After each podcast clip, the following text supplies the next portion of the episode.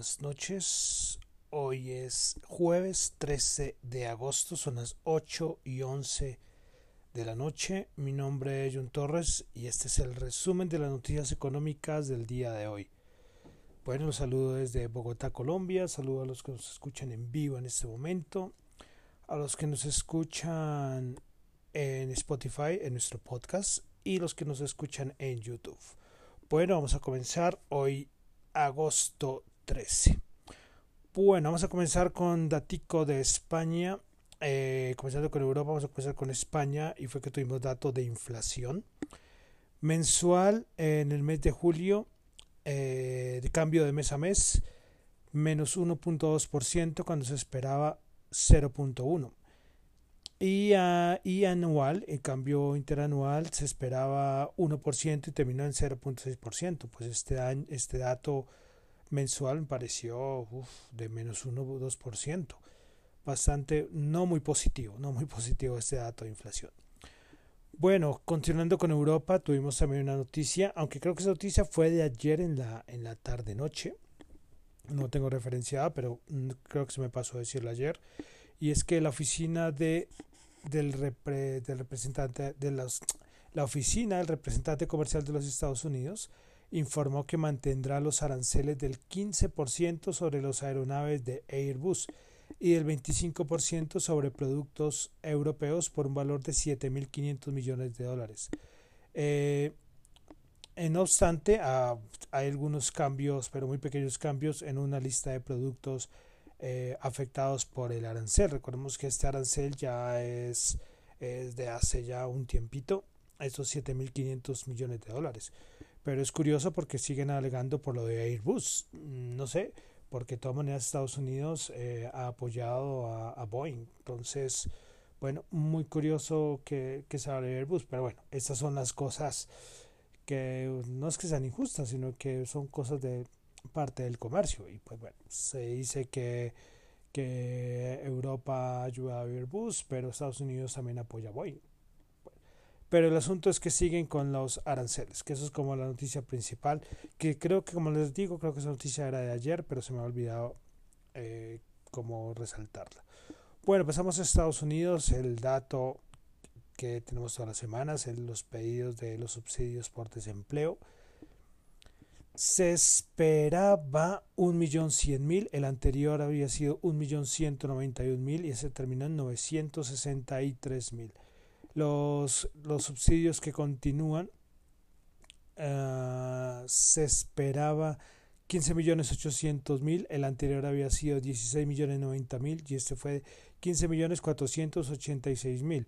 Pues bueno, el de subsidios nuevos, el de ayudas nuevas, pues se ubicó por debajo de un millón. Precisamente a partir de este dato, eh, creo que fue Larry Kudlow, que siempre aparece y es muy optimista, diciendo que, que, con esto ya se espera que la cifra de desempleo baje de, dos dígitos. Bueno, es solamente un dato que es para seguir y de todas maneras terminó mucho mejor a lo esperado los cualquiera de los dos datos. Eh, bueno, elecciones, elecciones. Tuvimos nuevas encuestas, una que realizaba Fox News. Biden 49%, Donald Trump 42%. Se ha reducido un poco la diferencia. Creo que alcanzó a llegar en las encuestas a 10 puntos y ahorita ya pues se ha reducido un poco. Saldrán un montón. Las trataré de registrar las que más pueda, pero esto ya en casas de apuestas, en todo lado ya viendo ver la disputada. Para mí va a ser muy, muy disputada estas elecciones al día de hoy, ¿no? Eh, agosto, pero vamos a ver qué pasa entre septiembre y, octubre.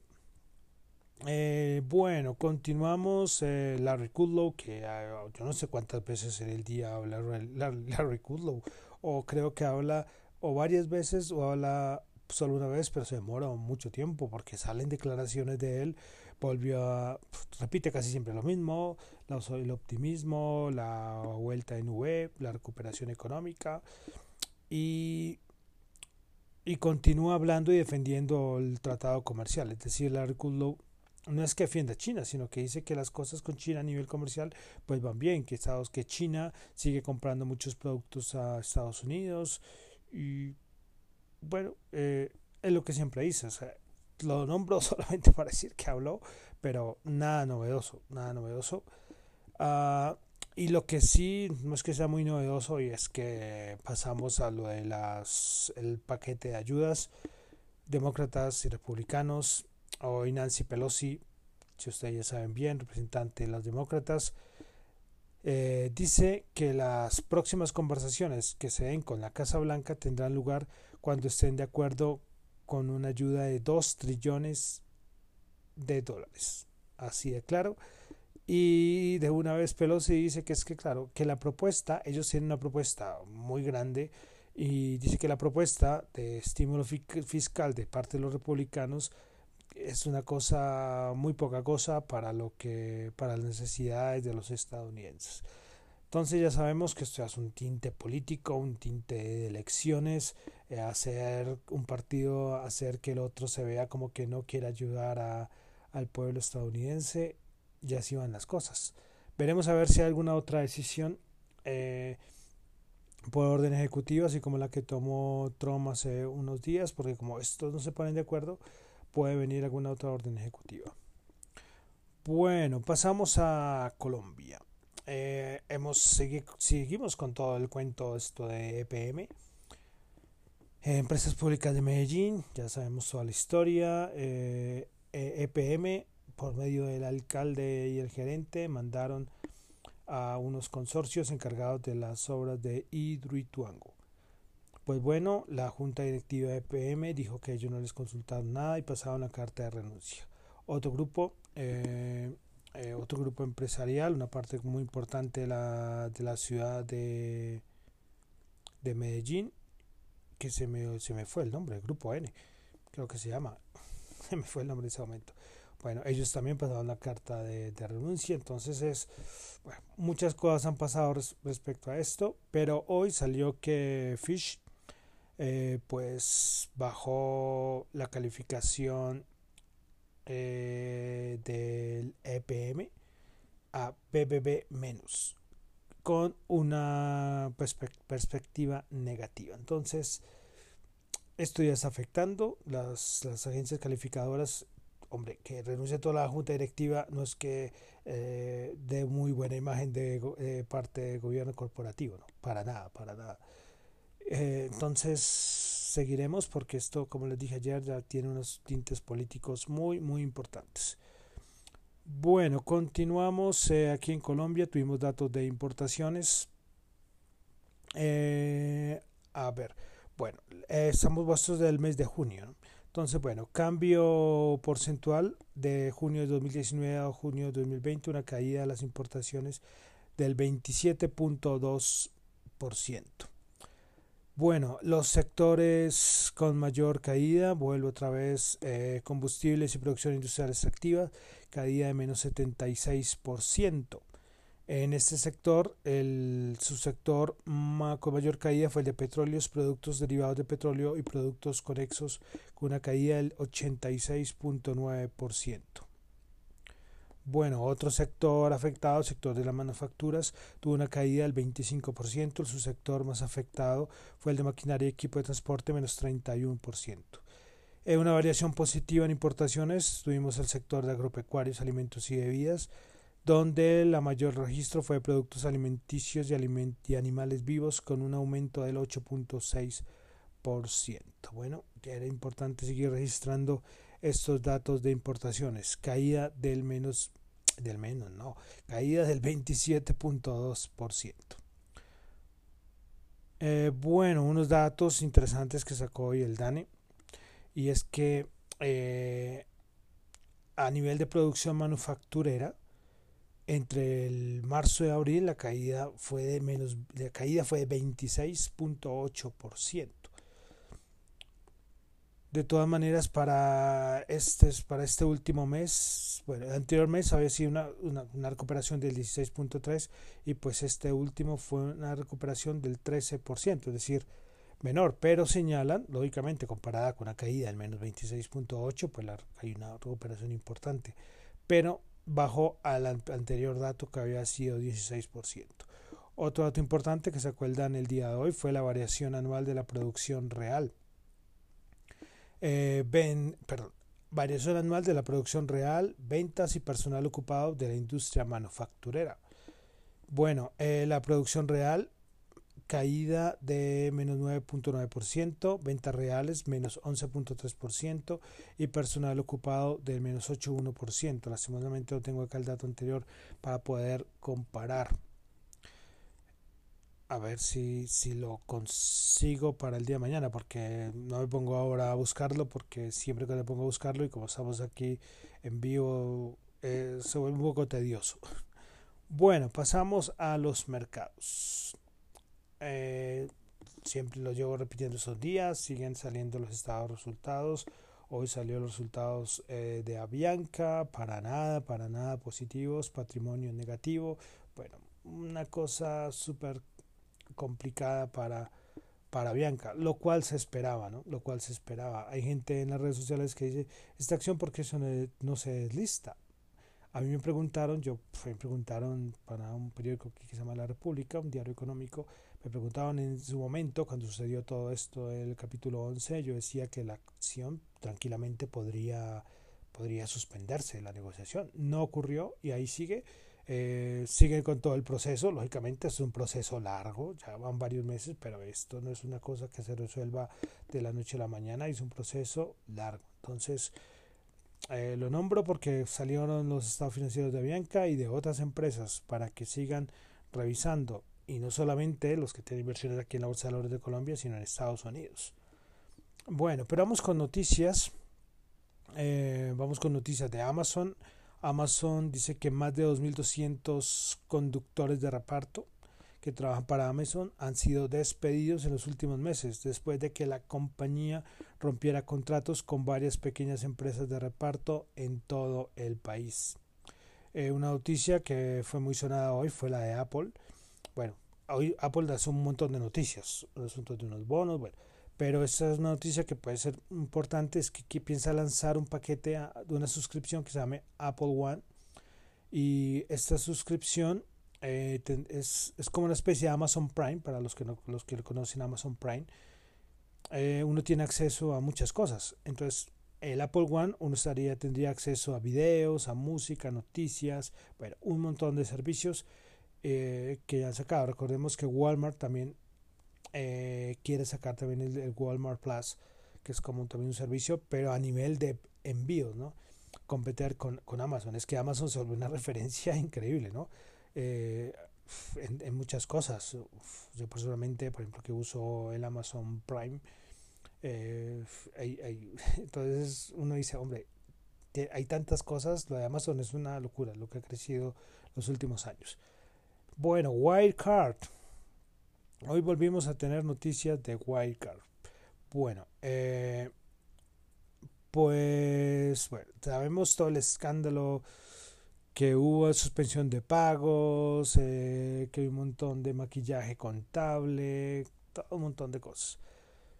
Pues se conoció y ya se había dicho que iban a hacer algunos cambios en el mercado alemán y pues Wildcard hacía parte de la, del DAX, que es el índice, así como el Colcap en Colombia, el IBEX en España, pues el DAX es el, el índice de referencia alemán. Y pues nada, pues Wildcard dejará, dejará de formar parte del DAX el próximo 21 de agosto, después de este cambio de reglas que hubo en la bolsa alemana. Y también tuvimos otra noticia de Wildcard, y fue que la Interpol eh, está colocó como ya eh, mediante la Interpol eh, zonas circulares, ¿no? Se me olvidó la referencia a los colores. Entonces, mediante la Interpol está buscando al ejecutivo de Card John Marsalek. Pues ya pasa John Marsalek, anterior ejecutivo de Card a ser uno de los más buscados por la Interpol. Entonces, claro, ya no solamente será una búsqueda en Europa, sino ya será a nivel mundial. Lo de Wildcard, de verdad, qué novela lo de Wildcard. Eso, a mí que me gusta mucho el cine, eh, seguro van a sacar una película de, de, esto, ¿no? Todo lo que ha pasado este año, de este año van a salir mil películas, ¿no? De muchas cosas. Pero, pero de unos temas específicos de Wildcard es todo un peliculón. Recordemos que hubo hace unos días también apareció alguien muerto eh, de White Card, no me acuerdo en dónde, o sea, es todo una, una cosa, una película esto de White Card. Bueno, pues hoy la acción de White Card bajó el 10.5%. Bueno, eh, antes de entrar ya a los indicadores de cómo se comportaron las bolsas el día de hoy, ayer se me olvidó decir que salieron los datos del rebalanceo del MSCI. Eh, voy a hablar solo de Colombia porque MSCI abarca en muchos países. Eh, de Colombia no va a haber nada, no se afecta absolutamente nada, no hay entradas, no hay salidas, no hay nada en este rebalanceo del MSCI que afecte a acciones de la Bolsa de Valores de Colombia. Ya si tienen acciones en otras bolsas, ahí sí ya tendrán que mirar el documento, que ahí sí de pronto tiene algunas que en sus portafolios que puedan ser afectadas. Pero hablo de la Bolsa de Valores de Colombia, yo lo revisé y no, en el momento no hay ni entrada ni salidas de acciones de la Bolsa de Valores de Colombia por el rebalanceo del MSCI. Bueno, pasamos entonces ya a a la bolsa, los indicadores, cómo cerraron las bolsas el día de hoy. Bueno, vamos a comenzar con el Nasdaq 100. El Nasdaq 100 subió 20 puntos, 0.1%, 11.178. Bueno, principales ganadoras Tesla, que no para de subir, 4.2%, Mercado Libre 4% y World Day 3%. Pasamos a principales perdedoras del Nasdaq, eh, Cisco Systems menos 11.1, Curate Retail menos 7.3 y Micron Technology menos 4.8%. Pasamos ahora al SP500 que ha rondado sus máximos históricos, pero no logra cerrar por encima pues hoy bajó 6 puntos, menos 0,2%, eh, 3.373. Prepara ganadoras del SP500, tuvimos a Python Software 4.9%, Harley Davidson 3.7% y Keysight Technologies 3.6%. Principales perdedoras del SP500, tuvimos a Cisco System menos 11.1%, Holy Frontier Holly Frontier Corporation menos 6.2, Invesco menos 6%. Pasamos al Dow Jones Industrial, bajó 80 puntos, menos 0,2%, 27.896 puntos. Bueno, para ganadores del Dow Jones, Apple 1.7%, Nike 1.2% y Marenco 1%. Vamos a ver las principales perdedoras del Dow Jones. Eh, Cisco System 11, menos 11.1%, ExxonMobil menos 2.4% y Walgreens Boots menos 1.9%. Vemos que Cisco es una acción muy importante de los tres índices, fue la que lastró y los tres índices la que más bajó. Bueno, pasamos a la bolsa de valores de Colombia. El Colcap subió 8 puntos, 0.7%, 1149 puntos. Principales ganadores, Grupo Sura, eh, subió el 3%, Preferencial Coffee Colombia subió el 2.3%, IBAN Colombia subió el 2%. Principales perdedoras, Ecopetrol menos 2%, Éxito menos 1.3% y con concreto menos 1.1%. Con concreto, desde que salió la noticia, está en la demanda de, lo de Hidroituango, no para de bajar, creo que lleva toda la semana bajando. Bueno, vamos al petróleo WTI 42.3 bajo 0.2. El Brent 45 bajo 0.3. Oro que se sigue recuperando 1963 subió 37. Bitcoin 11.697 subió 181. Y para finalizar, tasa representativa del mercado 3.766 subió 11. Bueno, entonces ya con esto eh, terminamos por el día de hoy el resumen de las noticias económicas del día. Mi nombre es John Torres, me encuentran en Twitter en la cuenta arroba Jonchu, J H O N T X U, y en la cuenta de arroba Dato Economía. Muchísimas gracias.